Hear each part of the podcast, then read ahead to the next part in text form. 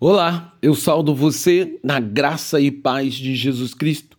Eu sou o pastor Antônio Marcos e sou pastor da Igreja Batista em Pinheiral. E hoje, pela bondade e a misericórdia do Senhor, eu quero compartilhar com você uma palavra de Deus, a fim de que a boa palavra de Deus possa abençoar e edificar a sua vida e fortalecer a sua fé no Senhor. Para isso, então, eu quero refletir com você na devocional João, o Evangelho do Amor.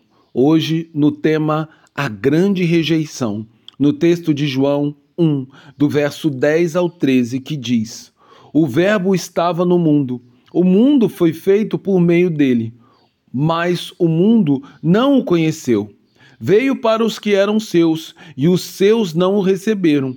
Mas a todos quanto receberam, deu-lhes o poder de serem feitos filhos de Deus, a saber, os que creram no seu nome, os quais não nasceram do sangue, nem da vontade da carne, nem da vontade do homem, mas da vontade de Deus. Alguém certa vez disse que a vida é feita de escolhas. O Evangelho de João destaca no seu primeiro capítulo duas escolhas muito diferentes. Jesus sendo Deus Criador de todas as coisas e luz do mundo. Escolheu viver no mundo. Este foi um processo voluntário de rebaixamento e humilhação, no qual assumiu a forma de homem para se submeter à morte de cruz. Assim, aquele que era eterno, perfeito plenamente santo, viveu entre os pecadores, a fim de lhes apresentar a verdade e ser para a humanidade a luz que dissipa as trevas, numa profunda e perfeita manifestação do amor para com todos os homens. Por outro lado, encontramos uma segunda escolha no Evangelho de João, essa completamente infeliz onde os homens, mesmo estando diante da luz e daquele que era o Criador de todas as coisas, não o reconheceram como sendo Deus. E então, na sua ignorância e rebeldia, rejeitaram a pessoa de Jesus, especialmente o povo judeu, que era o povo escolhido. Ele não creu na verdade que estava diante deles, porque estavam cegos pelos seus próprios pecados.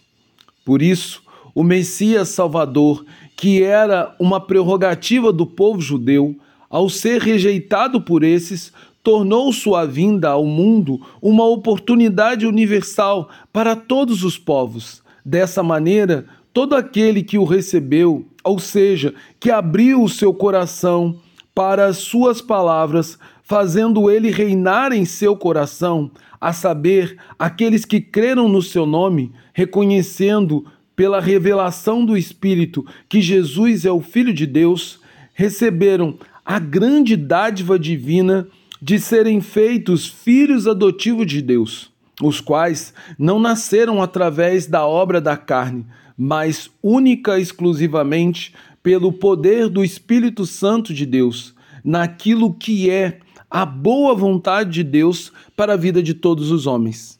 Assim, diante de duas escolhas que são antagônicas, que nos conduzem a distinto a caminhos distintos e diferentes, como o céu para aqueles que creem e a condenação do inferno para aqueles que rejeitam o amor de Deus, porque não há outra pessoa que não seja Jesus Cristo em que podemos encontrar salvação, e não há um outro meio pelo qual encontramos reconciliação com Deus que não seja através da graça remidora do Senhor.